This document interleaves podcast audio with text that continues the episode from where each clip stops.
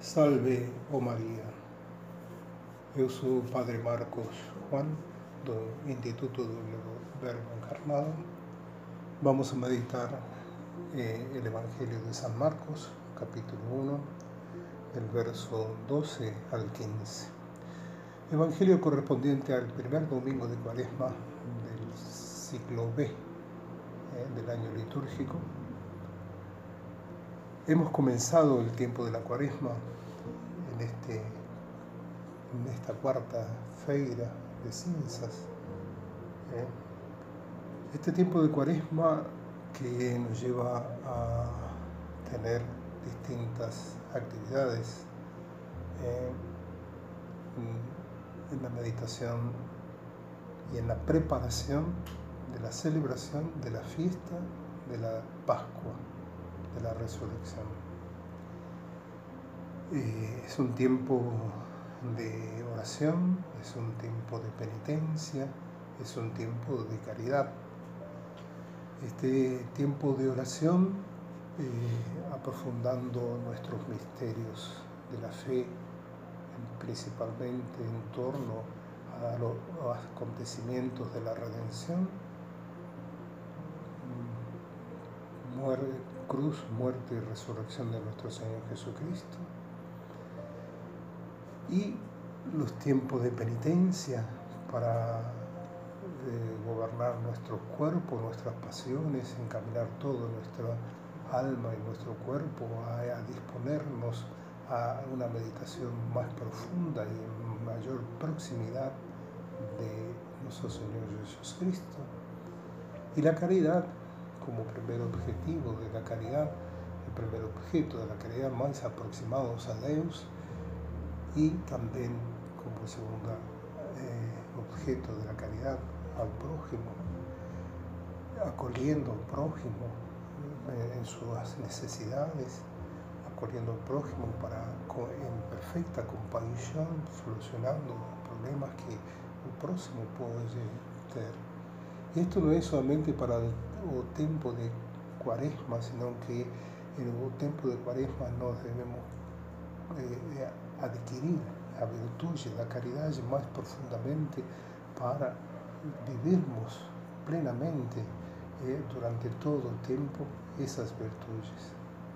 Entonces, la meditación de este Evangelio de San Marcos, eh, vamos a, contemplar a Jesús eh, en un desierto. Este tiempo de cuaresma recuerda San Marcos en esos 40 días de Jesús que pasó en un desierto y tentado pelo de agua. Segundo eh, ese testimonio de San Marcos. No podemos, podemos perder de vista o fato de que Jesus é a palavra eterna do Pai, segunda pessoa da Santíssima Trindade, Deus de Deus, luz da luz, que se tornou homem no ventre virginal de Maria Santíssima, para libertar os homens de seus pecados, especialmente do pecado de Adão no paraíso, ou seja, do pecado original. O trabalho de Jesus, portanto, refere-se aunque Adán fez de errado. Por tanto, así como Adán fue conquistado por Satanás, Jesús procura a Satanás en su lugar de moralía para derrotarlo. Este es el significado de las tentaciones de Jesús en el desierto. Encontrar a Satanás en su lugar para o derrotarlo. No paraíso, Adán sucumbió a la tentación de la serpiente, esto es, do diablo. Y por su pecado, su desobediencia, todos los pecados de los hombres son entretecidos en el mundo. Jesús permite al diablo se aproximar de él y éste procura tentarle. De esta forma el Señor se envuelve en una lucha amarga como enemigos de Dios y los hombres. Y esta lucha que es diferente a la luta de Adán. Jesús es que engaña, vence al enemigo, vence al diablo. La verdad de esta traducción del Evangelio de San Marcos dice tentar. Tentar más, tentar el diablo tentó Jesús. ¿Qué otra cosa puede significar esta palabra tentar? justamente esta palabra significa controlar a resistencia, testar a consistência da, de uma pessoa. O tentador, portanto, testa Jesus, ou seja, ele quer saber qual é a solidez, o valor, a firmeza, a fortaleza deste terrível inimigo que ele vê na frente dele. Em última análise, Satanás quer saber quem é este Jesus de Nazaré em que ele percebe que ele não tem poder nenhum. O demônio fica sem poder frente a Jesus. E para isto ele faz esta tentativa de examinar, de tentar, de testar, de procurar entender quem é este que está à sua frente si Jesús realmente es tan santo cuanto que aparenta. En la verdad, lo que verifica un mal, lo que Satanás quiere verificar, lo lleva a su derrota final. Y lo que él consigue entender, que su derrota final se aproxima lo que va a gritar después Satanás en la sinagoga. ¿A qué vistes? ¿Eh? A no destruir. Yo sé quién tú eres, Filho de Dios. La lección que podemos aprender con esta pasaje en el Evangelio es que toda nuestra vida es una longa cuaresma.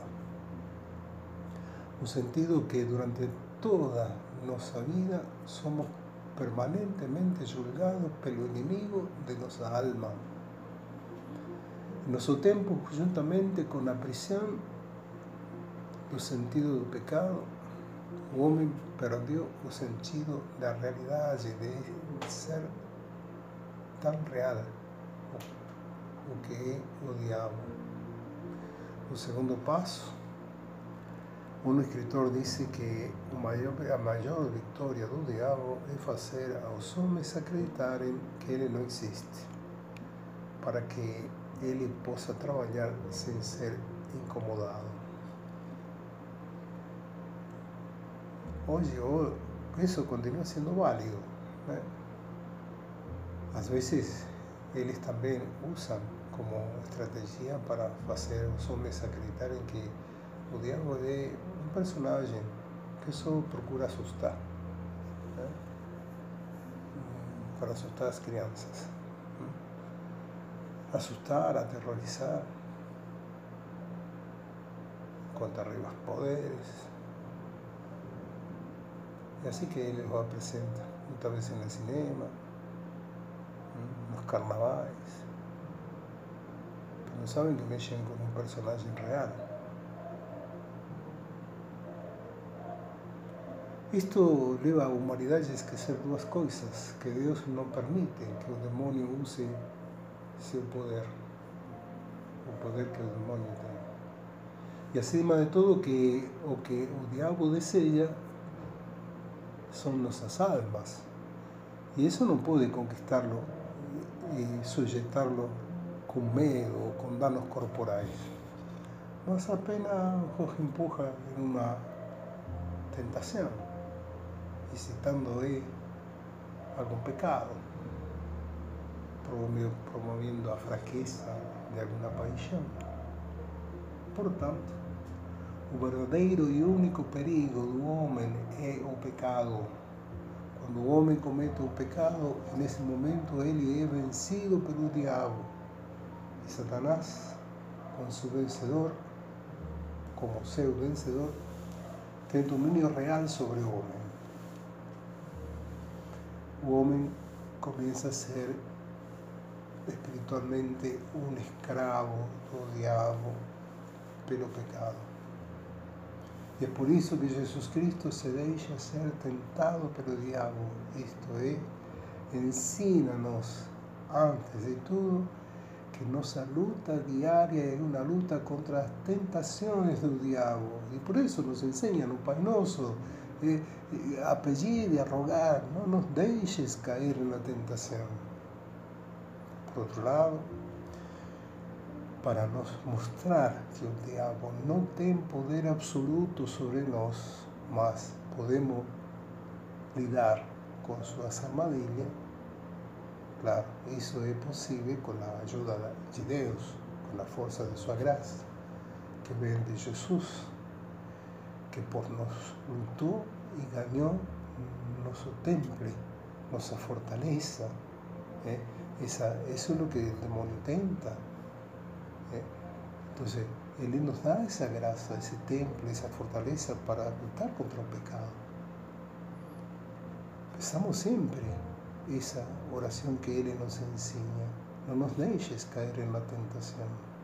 Que a Santísima Virgen María, a Inmaculada Concepción, vencedora de todos los poderes del infierno, nos enseñe en esta cuaresma a luchar a boa batalha de nossa fé e nos proteger, escondido sob seu manto, em nossas mais duras tentações, e não nos deixe cair no pecado e na escravidão do pecado.